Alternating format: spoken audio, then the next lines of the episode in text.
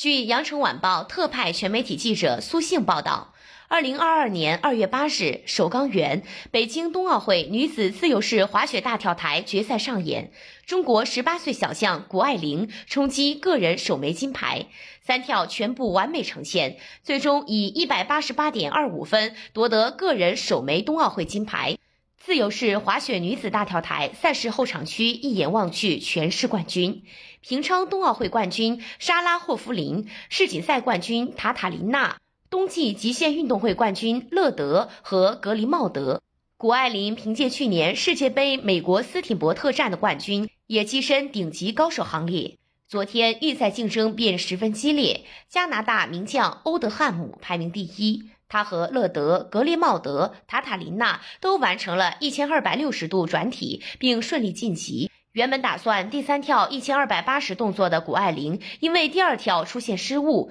第三跳选择难度较低的动作，排名掉到第五。赛前夺冠大热，与谷爱凌同样身兼三项的爱沙尼亚名将希尔达鲁因，第三跳出现雪板脱落的意外，未能晋级。决赛八日十时打响，这是一场巅峰对决。谷爱凌首轮拿出一千四百四十的难度动作，拿到九十三点七五的高分，排名第二。次轮难度略微降低，一千零八十度的动作稳稳落地，八十八点五零分，排名第四。感觉不错的谷爱凌还俏皮的对着镜头做了一个鬼脸。第三轮比赛，谷爱凌奋力一拼，难度进一步升级。高台上，谷爱凌与教练拥抱，走向出发点。连续做了好几个转身热身动作，向着镜头做一个飞吻、滑行、蓄力、腾空，单手抓板，背后金龙在碧蓝天空背景的映照下闪闪发光，漂亮的落地，九十四点五零的高分，金牌到手。